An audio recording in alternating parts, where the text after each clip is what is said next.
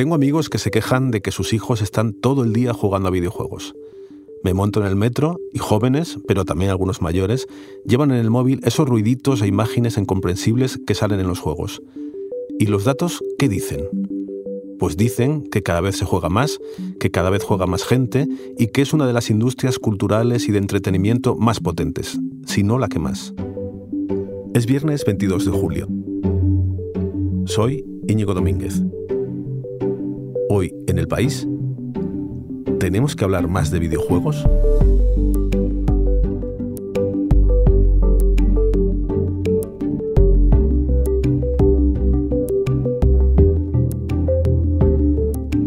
Para tratar este tema que conozco tan poco, eh, voy a hablar con alguien que lo conoce porque escribe bastante de eso. ¿Cómo estás, Kiko? Hola, ¿qué tal? Kiko es Kiko Llaneras, que según tu biografía eres periodista de datos del país, que no sé si te defines así, porque es un periodista de datos.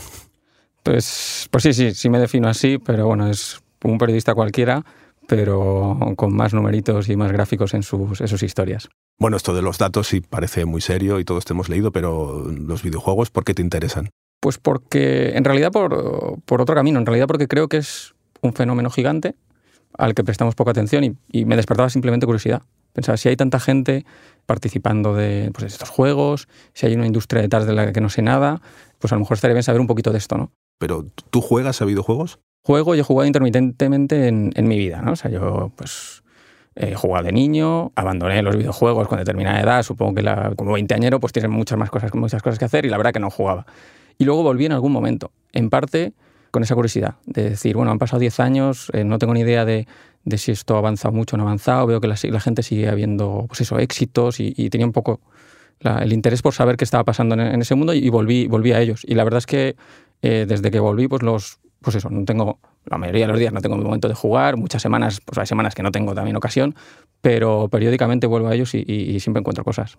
Porque cuando tú empezaste, cuando eras un niño, eh, no sé cuál sería tu videojuego favorito, pero si vuelves años después, eh, sería como saltar de la prehistoria al, al, siglo XXI, ¿no?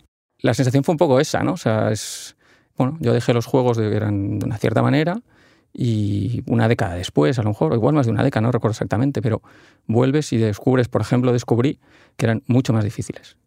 O sea, ya estás acostumbrado a manejar cuatro o seis botones y de golpe hay 14 botones. Y digo, ¿cómo se hace esto? No? Y la cosa es que aprendes, ¿no?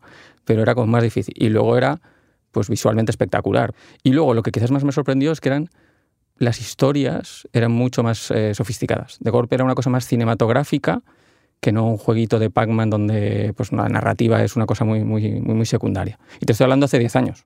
¿Pero esto realmente da mucho dinero? Que se, se da mucho dinero los, los videojuegos. Te propongo un juego.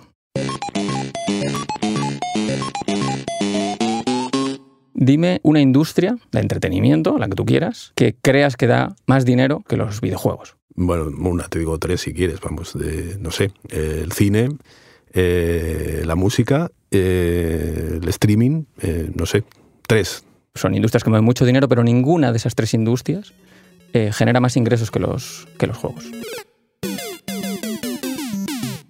Ni el cine, que se estima que pueden ser 45.000 millones, ni la música, que está por ahí, ni, ni siquiera el streaming, que es verdad que es una, un, negocio pujante, pero aún así los videojuegos, sumando pues, eh, consolas, eh, juegos en el móvil, eh, juegos en ordenador, pues ingresan más, el, doble de hecho, que, el doble o el triple que todas esas cosas que has, que has sugerido. Y se estima que ahora mismo los videojuegos son mmm, la industria de entretenimiento más potente solo por detrás de, de, de, la, tele, de la televisión.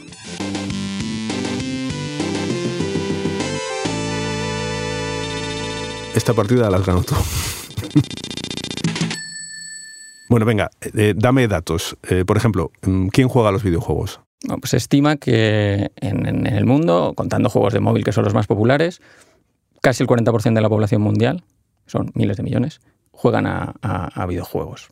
Entonces, si son casi el 40, no son solo jóvenes. No, claro. En Europa, por ejemplo, que es lo que nos queda un poco más cerca, la mitad de los jugadores tienen más de 35 años y una de cada cuatro personas que dice que juega a, juegos, pues tiene, ha cumplido los 44. ¿A qué juegan los mayores? ¿Juegan a lo mismo que los jóvenes? ¿Hay un género que les gusta más o no, no hay pautas claras? Creo que una de las, de las claves es en qué dispositivo juegan. ¿no? O sea, yo creo que lo que ha hecho muy populares y ha universalizado mucho los videojuegos son el móvil. O sea, al final el móvil es el dispositivo en el que puedes jugar, que todos llevamos encima.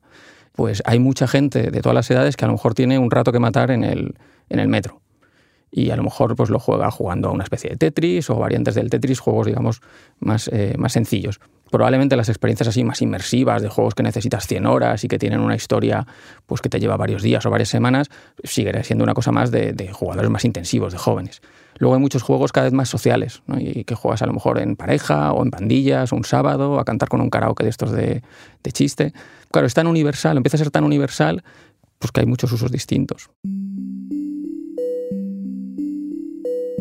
¿Tú crees que hay un componente nostálgico en jugar a esto en el sentido de que tú juegas porque jugabas cuando eras niño y sigues jugando ahora, eh, vuelves a ser un poco ese niño que eras, hay una continuidad, de hecho has dicho que jugabas al mismo juego que jugabas hace 25 años, o ha crecido contigo ¿no? el juego. Es decir, eh, es algo que nace, empieza a incorporarse en la vida de la gente quizá los mayores de 80 años no juegan porque nunca jugaron, pero cuando tú tengas 70, 80 años lo mismo sigues jugando. Claro, esas, la sensación es que el uso está subiendo con la edad de los primeros jugadores. Al final, la barrera de entrada de un juego es saber mover el mando. Entonces, si tú no, no, no, no, no es capaz de mover un mando, pues estás, no vas a poder jugar nunca, ¿no? Pero si eso lo hiciste con 10 años, hace 30, siempre vas a poder. Y las excusas pueden ser muchas, o sea, puede ser eso. Hay una componente generacional, desde luego. Y habrá mucha gente que estará jugando con sus hijos. Y eso, claro, eso solo va a ir a, solo va a, ir a más. De hecho, es un empeño muy antiguo, ¿no? Lo de que intentar que tus hijos jueguen con tus juguetes es querer compartir algo que a ti te fascina y que quieres transmitirle. Pueden ser los libros o un juego que a ti te, te parezca, pues eso, o muy divertido, o muy profundo, o que tiene cualquier virtud que quieres, que quieres compartir. Bueno, pasamos de pantalla. Entonces, ¿Tú consideras que un videojuego es un producto cultural de primer nivel equiparable a una buena película, un buen libro o, una buena canción? Creo que, que, desde luego puede serlo. creo que la analogía del, cine es, la, igual la más fácil. ¿no? O sea, hay películas muy entretenidas que todos disfrutamos y a lo mejor no son pues, una obra trascendente. Entonces eso es lo primero. O sea, creo que eso es un valor, que es hacer algo entretenido. Y hay muchos juegos así.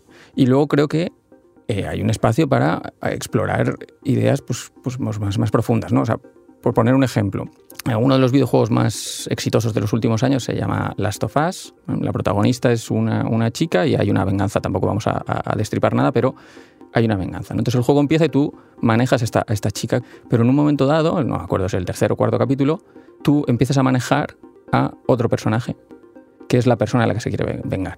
Pues es un espacio de creación y habrá gente que lo llevará muy lejos y habrá gente que, conseguirá cosas que a lo mejor no hemos visto en otros medios. Si realmente eh, tenemos que empezar a considerarlo como, como un producto cultural equiparable a, otros, quizá los medios no lo tratan de esa manera todavía, ¿no? Y hay cierta, a lo mejor, o, bueno, o suficiencia o, falta de conocimiento. ¿Tú crees, por qué crees que ocurre esto? A lo mejor eh, las series tampoco salen lo suficiente de lo que deberían salir, si son tan importantes para mucha gente que les dedica una hora diaria, ¿no? Sobre todo los nuevos entretenimientos. Por ejemplo, estamos muy acostumbrados a que el fútbol ocupe mucho espacio en los medios de comunicación. Y a veces tenemos como que recordarle a la gente que el fútbol es un pasatiempo brutal. Eso a mí me encanta como pasatiempo, pero que es de chiste, o sea, que no tiene ninguna trascendencia, es evidente. Es un juego que luego dices, no, pero en el juego hay más cosas, porque hay el esfuerzo, y hay la habilidad, y hay la técnica, y hay el, ingenio. Claro, o sea, todo eso está en el fútbol y es genial, pero eso está también en otros, en otros juegos y en otros pasatiempos. A mí los pasatiempos me importan mucho, pero igual que el fútbol me importan otros. Creo que hay una parte simplemente que es tradición.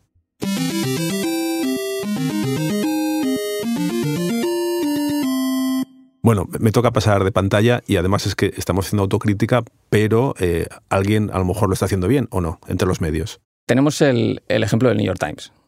el New York Times es el periódico pues, más, más grande del mundo, ah, tiene 8 millones de, suscriptores, que es un éxito brutal y habla muy bien del periodismo que hacen, pero de esos 8 millones hay un millón que están suscritos a su producto de recetas. Y luego hay otro millón, más de un millón, que están suscritos a la sección de juegos del New York Times, que es, básicamente son pasatiempos, crucigramas, bueno, esto que siempre ha venido en el periódico, el New York Times eh, lo aprecia mucho y, de hecho lo vende aparte. Un buen ejemplo de esto es, eh, es, la decisión del New York Times que ha comprado eh, Wordle, este pasatiempo eh, pues muy exitoso también en España, hace crucigrama. el New York Times lo que quería era mandar un mensaje a, sus lectores, a la gente que juega. Es decirle, nos importan mucho los juegos. Y si hay una novedad, la queremos que esté aquí. Y va a estar en nuestro producto de juegos. Nos podemos encontrar que el Times pronto tenga 10 millones de personas que pagan por algunos de sus contenidos y la mitad estén pagando por lo que sería el perímetro del periódico. Cosas que tienen que ver pues, con, el, con el deporte, con los juegos, con las recetas, con las compras porque piensan que ese tipo de información, porque también es información, aunque no sea eh, pues, hard news, no sean noticias puras, pues es algo con lo que sus lectores quieren ocupar su tiempo y se lo van a dar. Todo este mercado que es enorme, claro, hay muchísimo dinero, ¿no? ¿Cuáles son las principales empresas que están entrando en esto y, qué importancia le dan a los videojuegos? hay mucho movimiento. O sea, hay una gran empresa eh, china que conocemos menos, pero que es la que tiene más un negocio más grande en juegos, mucho en móviles. Ah, y por ahora mismo probablemente la segunda gran empresa en, videojuegos en ingresos es Microsoft, en parte porque ha comprado un estudio, Activision Blizzard, que era un, pues estudio de videojuegos grande, que era a lo mejor la cuarta, quinta, no recuerdo, y ha comprado a Microsoft. Y la tercera es Sony. Luego tienes Nintendo, hay algunas más, ¿no? Pero son estas grandes marcas. lo importante es que son, uno, muy grandes, dos, crecientes. Ahí está habiendo movimientos y estas compras de unas compañías comprando otras es se están posicionando.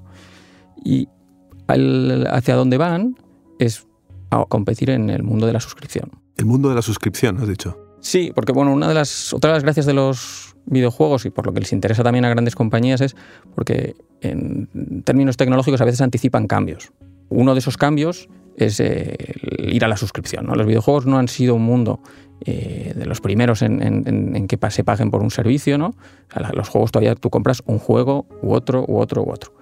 Ah, este boom que hemos visto pues, con las series, ¿no? con las, eh, los contenidos audiovisuales, que tú te suscribes y tienes contenidos eh, pues, ilimitados, o con la música, lo hemos visto también, pues la siguiente batalla, la, la, siguiente suscripción muy popular, pues hay gente que cree que van a ser los videojuegos, que es que tú pagues una cantidad al mes para tener a cambio acceso a un catálogo grande de juegos.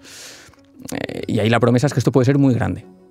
El Microsoft eh, tiene un servicio ya con 25 millones, que te, quedas corto, ¿no? Tiene 25 millones de, suscriptores, ah, pero hay gente que piensa que ahí hay un negocio para cientos de millones de suscriptores. Y eso es una pelea en la que van a estar pues, Microsoft, por supuesto, pero va a estar desde luego Sony, eh, va a estar Nintendo y va a estar pues, pues quien pueda. No sé, Netflix hace mm, no mucho ha añadido a su aplicación del móvil juegos.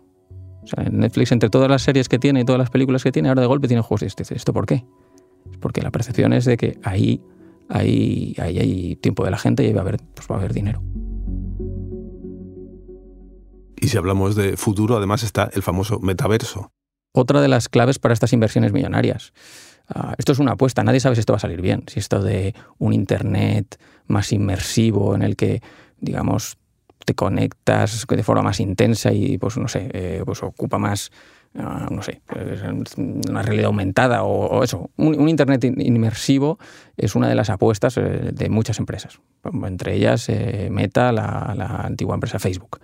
Entonces, esto nadie sabe si esto va a salir bien y si esto, básicamente no sabemos si la gente va a querer esas experiencias, si van a ser placenteras, agradables o productivas, pero se va a explorar. Y el sitio donde se va a explorar es en los videojuegos, porque ya están haciendo esos experimentos, ya hay muchos juegos ah, en los que la gente pasa muchas horas y luego hay, por ejemplo, todo un boom de juegos que tú juegas a ellos sin prestarles mucha atención. Esto en el mundo Twitch, en el mundo youtubers y tal también hay. Sabes que, no sé, pues Ibai hace entrevistas y está hablando con un futbolista y mientras están hablando están los dos jugando como a un juego. Claro, no puede ser un juego muy intenso. Es un juego con un poco de como música de fondo, ¿no? Ah, y vas hablando encima. Entonces, eso que, ha emergido solo en Internet, porque de golpe, pues lo, no sé, por, alguna cosa en, el mundo de Twitch eso, eso funcionaba, pues esas son señales que se llevan. Es decir, a lo mejor hay que hacer experiencias para que la gente socialice y charle con sus amigos mientras hace más cosas, como hemos hecho todos, de jugar a las cartas mientras estás cotilleando o mientras estás tomando unas copas, estar unos haciendo rondas al Mario Kart. Bueno, Kiko, no, sé si en los videojuegos habrá esta opción, pero yo como en los debates políticos, que, a veces parecen un videojuego, te voy a dejar un minuto final de, para hacer un alegato eh, a favor de, los videojuegos. ¿Por, qué crees tú que tenemos que hablar más de videojuegos? Mira, si quieres te, puedo reciclar mi, último párrafo de este, de este artículo sobre, sobre el tema que escribí hace poco, ¿no? que es mi último argumento, digamos, más allá de los que hemos comentado ya. Decía, entretener es un arte valioso. Esto vale en periodismo, contar una historia interesante o mostrar lo cotidiano de otra manera, y vale, desde luego, para crear libros, series o videojuegos. Es un mérito que no siempre reconocemos. No es un oficio bonito hacer que alguien pase un buen rato, reunirlo con amigos o matarle el aburrimiento del metro. Como dijo alguien que cito a menudo, a la vida se viene a pasar el rato. ¿y quién es ese que, decía eso? Es alguien que cito a menudo, pero pues no, puedo saber, no sé quién es. Si alguien lo sabe, por favor, que me, me ponga un correo. Muchas gracias, Kiko. Hasta otro día. Gracias, Íñigo.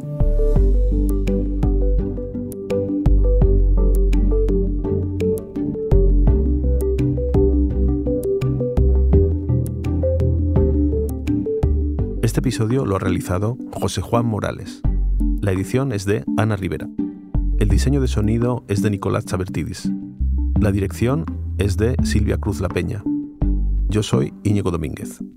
Esto ha sido Hoy en el País. De lunes a viernes volvemos con más historias. Gracias por escuchar.